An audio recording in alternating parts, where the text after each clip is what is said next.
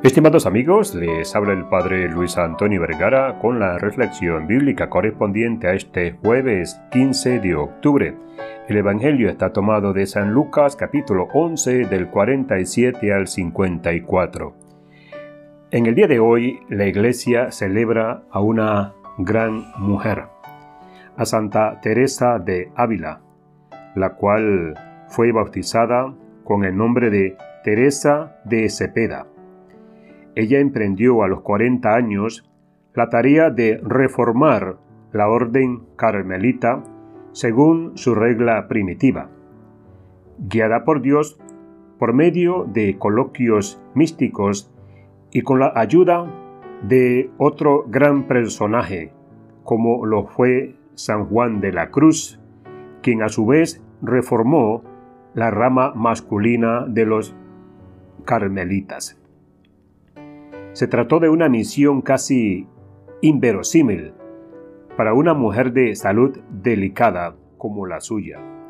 Desde el monasterio de San José, fuera de las murallas de Ávila, primer convento del Carmelo, reformado por ella, suscitando también muchos resentimientos, hasta el punto que temporalmente se le quitó el permiso de trazar otras reformas y de fundar nuevos conventos.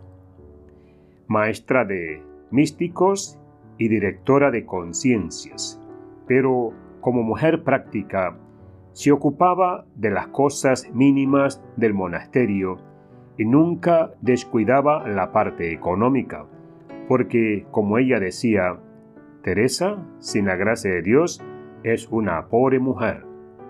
Con la gracia de Dios, una fuerza. Con la gracia de Dios y mucho dinero, una potencia.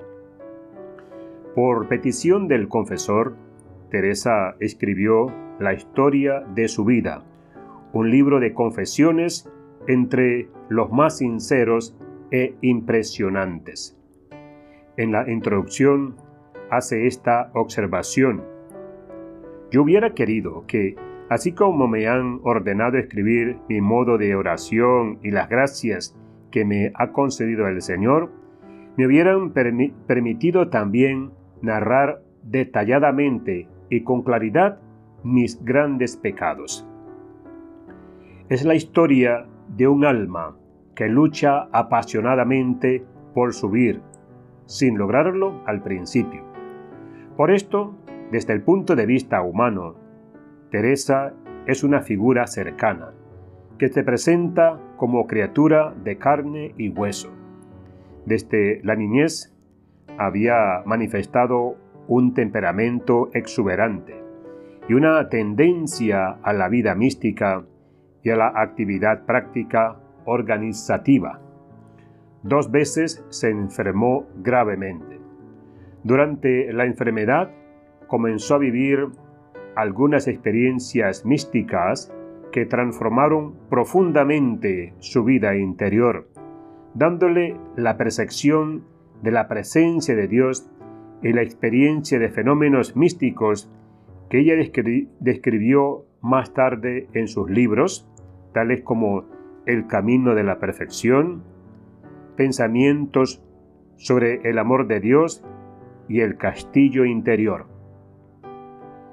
Teresa murió en Alba de Tormes en la noche del 14 de octubre del año 1582 y en el 1622 fue proclamada santa.